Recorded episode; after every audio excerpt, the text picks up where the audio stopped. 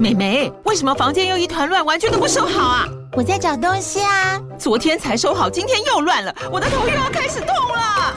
妈咪，我是在找虎标白色万金油啦。阿妈都说头痛擦这个很有效，薄荷凉凉的，可以帮忙舒缓哦。妈咪，爱老虎油。哎呦，今天怎么这么乖呀？很内行哦，还知道要用这瓶百年老字号的。虎标在手，全家神队友。全台各大药局、屈臣氏、康氏美皆有贩售。贵属城自治地零一五七零二号，北市卫药广自治地一一三零四零二三四号。使用前请详阅说明书、请及注意事项。Hello，各位听众，大家好呀！欢迎回到花花姐姐的故事频道。应该很多人都曾经有疑问过：难道所有的企鹅都住在南半球吗？在听故事之前呢，记得先关注花花姐姐说故事频道。如果喜欢的话呢，也不要忘记给予五星好评，跟分享给你们的好朋友，给花花姐姐更多的鼓励哦。世界上呢，约有二十种的企鹅，大部分的企鹅分布在南极地区，仅有少部分会住在热带。企鹅为什么不去南北极呢？事实上，起源于南半球的企鹅家族已经很努力的要向北方游动了，甚至呢，加拉帕戈企鹅已经成功的到了赤道，成为唯一。横跨南北半球的企鹅物种，但是企鹅的祖先管鼻类动物其实不太能够忍受较高的水温，因此温暖的赤道水流和较高的气温形成了一个天然屏障，阻隔了企鹅横跨赤道北上。企鹅必须待在由来自南极的冰雪融化的水。或由深海涌来较冷的水流经过的海域里，环企鹅属的汉坡德企鹅、麦哲伦企鹅与黑脚企鹅分布在纬度较低的温带地区，加拉帕戈斯企鹅分布则更接近赤道。它们在炎热的赤道附近的孤岛上繁殖，当地的气温。最高可是有达到四十度呢。完全生活在极地的只有皇帝企鹅和阿德利企鹅两种。企鹅的栖息地因种类和分布区域的不同而已。帝企鹅喜欢在冰架和海冰上栖息。阿德利企鹅和金图企鹅既可以在海冰上。又可以在无冰区的陆岩上生活。在亚南极的企鹅呢，大都喜欢在无冰区的岩石上栖息，并且常用石块来筑巢。世界上大约二十种的企鹅里面呢，生活在南极的有七种，占所有企鹅总数量的八十七 percent。它们分别是帝企鹅。国王企鹅、阿德利企鹅、金图企鹅、帽带企鹅、喜食企鹅和浮华企鹅，其中呢，人丁最为兴旺的是阿德利企鹅，多达了五千万只哦。其次是帽带企鹅，有三百多万只，而企鹅中的巨人皇帝企鹅的数量只有约六十万只。这边呢，跟大家介绍皇帝企鹅、国王企鹅跟阿德利企鹅的形态。皇帝企鹅又称为帝企鹅，是企鹅家族中体型最大的一种哦。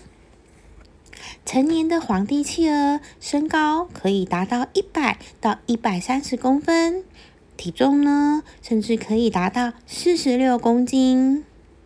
在皇帝企鹅发现之前呢，有一种企鹅被认为是最大的企鹅，被取名为国王企鹅。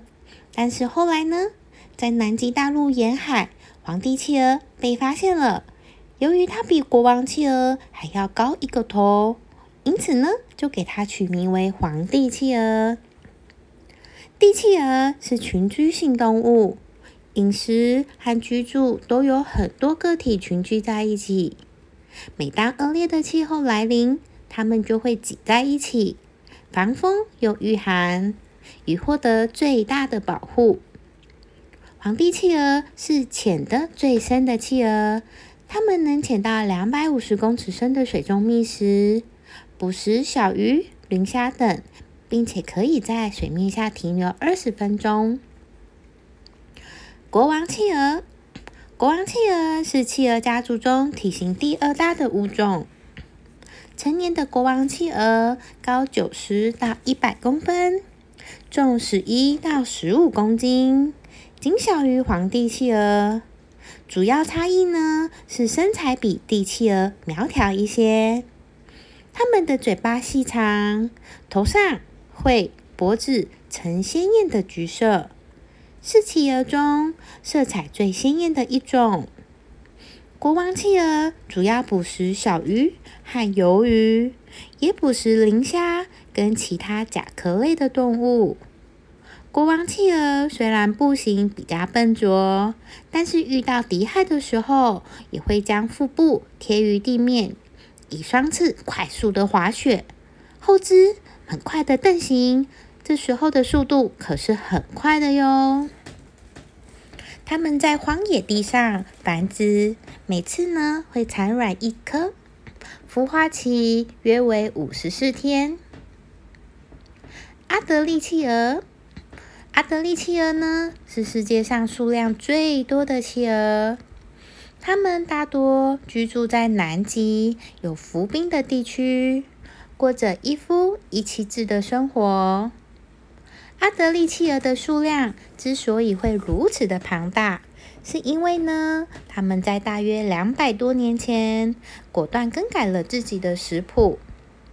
阿德利企鹅的传统食物一直是海鱼，但是在一千八百年前后，阿德利企鹅改以磷虾为食。这似乎跟当时南极软毛海豹。以及后来须鲸的数量大量减少有关，掠食者的减少使得磷虾数量大增。阿德利企鹅呢，开始捕食几乎唾手可得的磷虾，进而使得种群数量产生爆炸性的增加。这种体态优雅的阿德利企鹅，还有一个别名，叫做偷窃成性的正人君子。他们常常不惜冒着生命危险偷取邻居的石头。在冰天雪地的南极大陆，石头就像是珍贵的宝石一样哦，是阿德利企鹅最重要的财富。他们会用石头来筑巢产卵，拥有石头数量可以直接影响并且决定他们可以赢得配偶的机会哦。今天的企鹅故事就先说到这里。我们下次见喽，拜拜。